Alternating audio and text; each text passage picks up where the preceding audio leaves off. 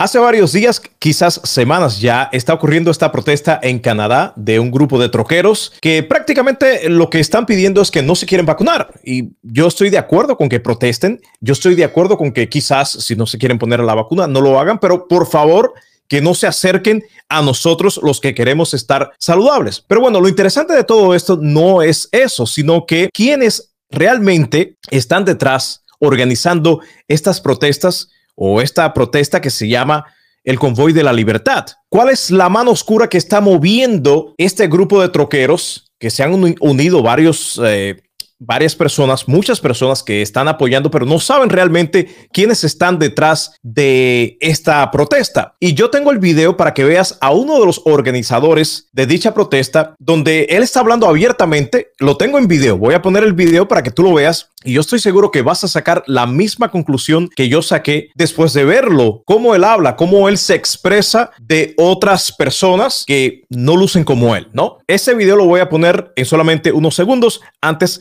te quiero actualizar de lo último que está ocurriendo acerca de esta información. Dice que el primer ministro Trudeau acude a poderes eh, especiales de emergencia para poner fin a las protestas. El primer ministro eh, eh, Trudeau invocó medidas especiales rara vez utilizadas para tratar de detener el llamado Convoy de la Libertad, movimiento que protesta contra las restricciones del COVID y contra el gobierno.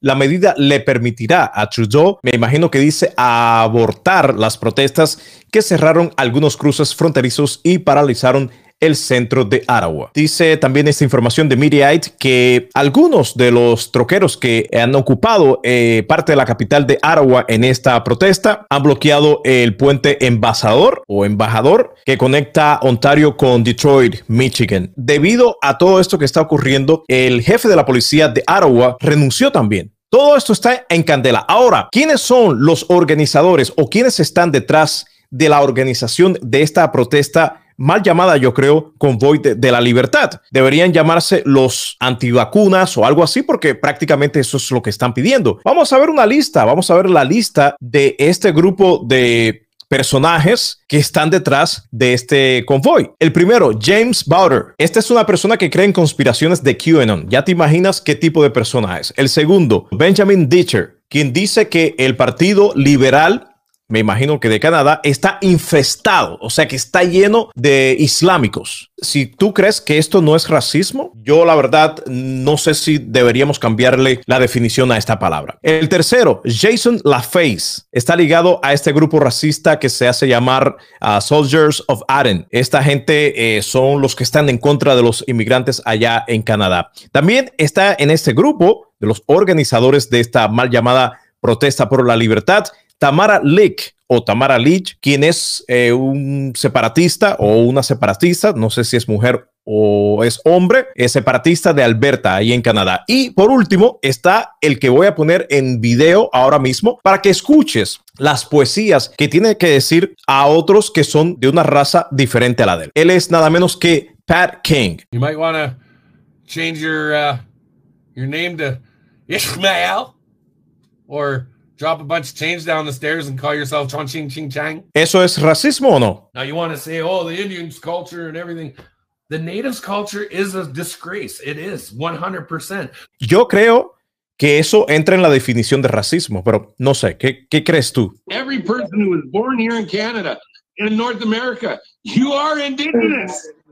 People don't realize that. If you were born of the land, you are indigenous of the land. Y ahí queda la foto de él, nada menos que Pat King. A pesar de que esta gente son claramente blancos supremacistas, racistas por definición, yo estoy de acuerdo que protesten mientras estén cumpliendo con la ley, obviamente, porque yo sí soy democrático.